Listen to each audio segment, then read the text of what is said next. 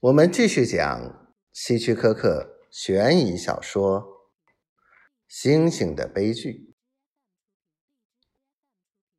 斯格瑞伯是个经验丰富的野生生物专家，很多人曾告诉我，他能听懂野生动物的语言。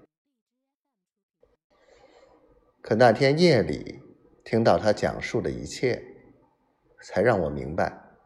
真正的动物语言是要用心去听的，也让我明白，动物具有令人叹为观止的模仿能力。那是一个月光皎洁的夜晚，斯格瑞伯正坐在小院里躺椅上纳凉，由于。年龄的增长，他的身体有些发福，头发也变得稀疏起来。不过，他那双眼睛还是炯炯有神的。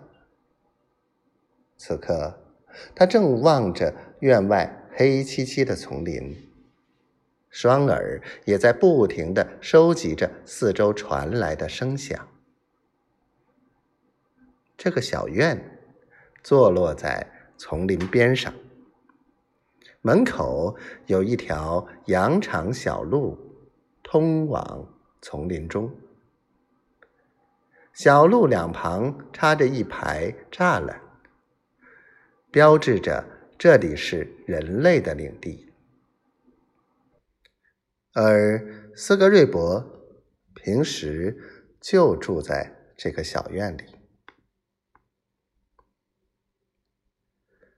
我从屋里走到院子里，见他正在凝神注视着丛林的深处。我轻轻的问：“斯格瑞伯先生，有什么事吗？”“没什么，只是我仿佛听到了什么。”斯格瑞伯小声说。之后，他眉头紧皱，眼睛眯成了一条线。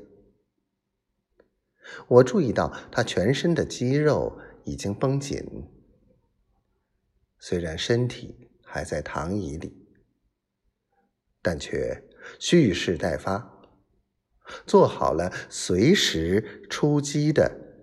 准备。